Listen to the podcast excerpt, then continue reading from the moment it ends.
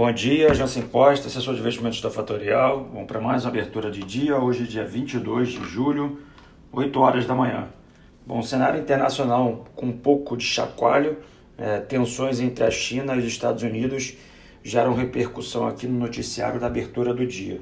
O que, que aconteceu? Os Estados Unidos mandou fechar a embaixada da China em Houston, tá?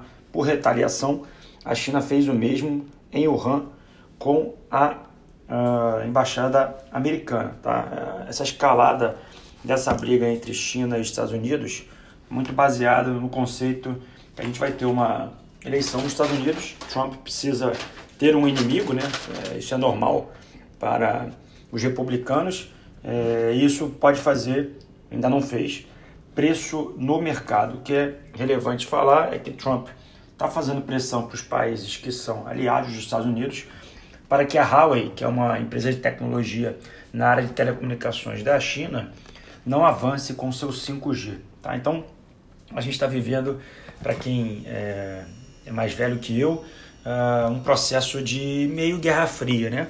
A grande questão, e é importante aqui comentar, é que as últimas tensões geopolíticas entre países não fizeram preço. Tá? O que significa? Não teve realização, não teve aumento de preço, até que é, isso em algum momento pode virar trigger para isso torna, tá, tomar uma decisão no mercado. Então é importante a gente ficar de olho.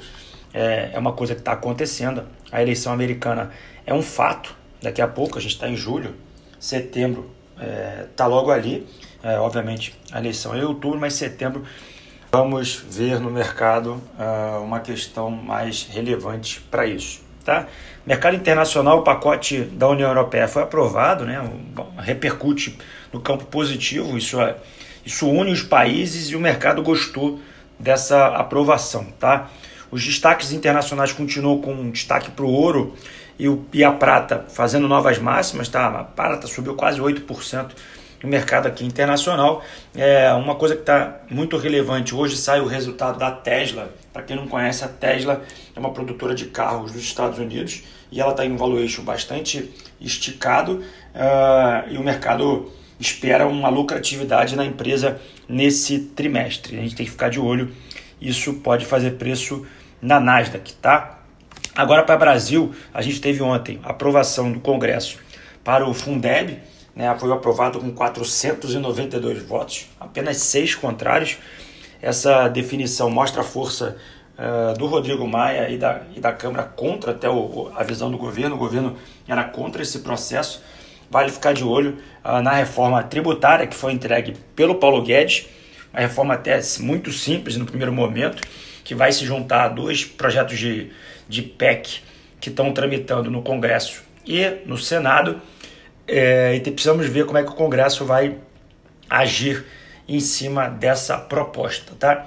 Outra coisa que foi importante, não está nos noticiários e é relevante, é, a Eletrobras ela está passando por um processo de reestruturação societária é, das suas subsidiárias, tá? Então isso saiu no, não de maneira tão clara no noticiário, mas está é, tá sendo construída uma nova estatal é, para abrigar Itaipu que é o problema ali na questão da privatização, tá? Como é que está de agenda hoje o mercado? O mercado ele tem três pontos importantes, 10 e 15 vai ter um discurso na Europa sobre essa questão do pacote. Às 11 horas da manhã, a gente tem venda de casa nos Estados Unidos, um dado extremamente relevante aí para saber como é que está o mercado de construção civil nos Estados Unidos. E às 11h30, estoque de petróleo. Tá? O mercado, nesse exato momento, opera praticamente todos em estabilidade, pequenas quedas uh, que melhoraram, na verdade, o mercado estava caindo mais, melhorou agora, próximas 8 horas, cai 0,20 o mercado americano, Europa praticamente no 0 a 0, o petróleo cai 1,20,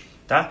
Uma coisa relevante, o dólar index rompeu a barreira dos 95 pontos, está com 94,92, lembrando que esse dólar index chegou a operar próximo à casa de 103 pontos, mostrando a fraqueza do dólar. O dólar ontem aqui no Brasil chegou a cair quase 2,5%, operando próximo à casa de 5,20, 5,18 na verdade, mais, mais preciso. E efetivamente é um cenário de dólar mais fraco no mundo nessa visão. E o VIX opera com 28,23 pontos. O EWZ, que é a Bolsa Brasileira cotada em dólar, opera praticamente com uma ligeira alta de 0,12. Vou ficando por aqui. Quem quiser me encontrar mais tarde no Instagram, arroba jansen.invest, ao meio-dia e 57 eu faço uma live. E quem quiser seguir a Fatorial no Instagram, arroba fatorialinvest.